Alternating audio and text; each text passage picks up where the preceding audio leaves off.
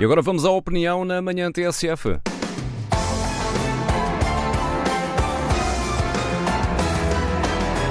Que à quinta-feira é assinada por Adolfo Mosquita Nunes. Bom dia.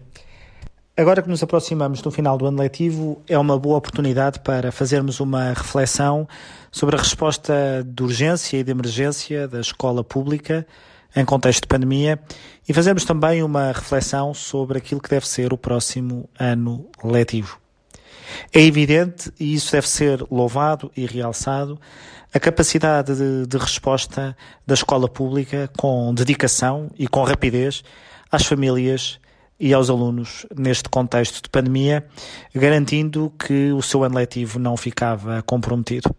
A sua capacidade rápida de resposta e a sua entrega dedicada devem ser, repito, realçadas e elogiadas.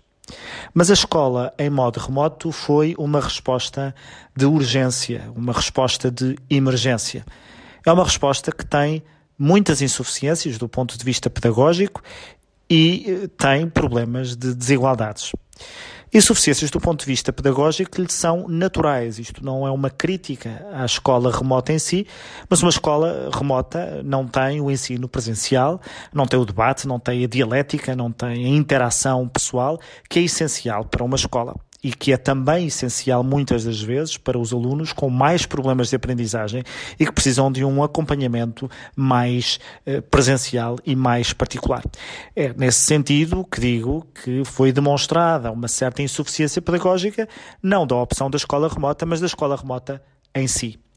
E é também um problema de desigualdades sociais, porque a escola é hoje e deve ser o maior elevador social de uma sociedade, um instrumento de mobilidade social.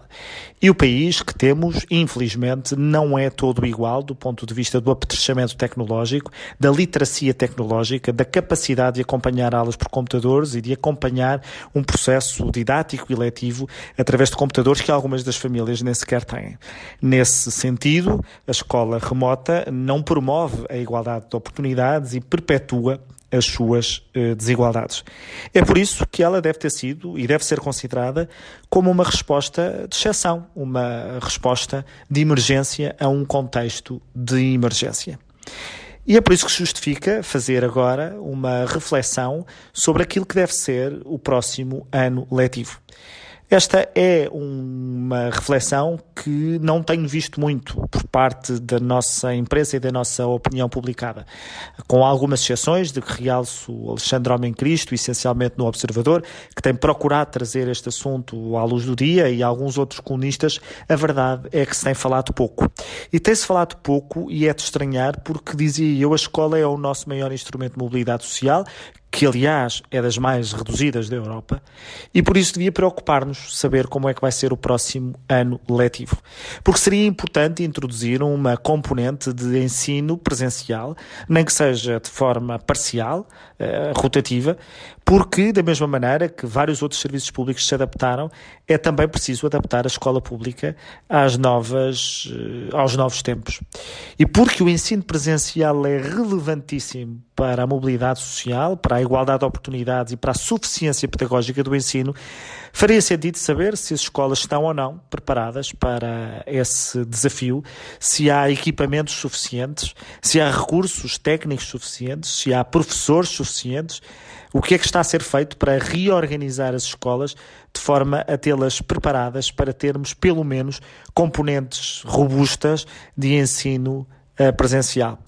Digo essencialmente porque a escola pública desempenha um papel de mobilidade social essencial em Portugal. Deixar que o próximo ano letivo, por falta de debate, de organização e de planeamento, possa comprometer essa função por mais meses é deixarmos novas gerações uh, desprotegidas quando não é esse o nosso papel. A opinião desta quinta-feira, assinada por Adolfo Mesquita Nunes. Amanhã vem a este espaço, a esta hora, Paulo Baldaia.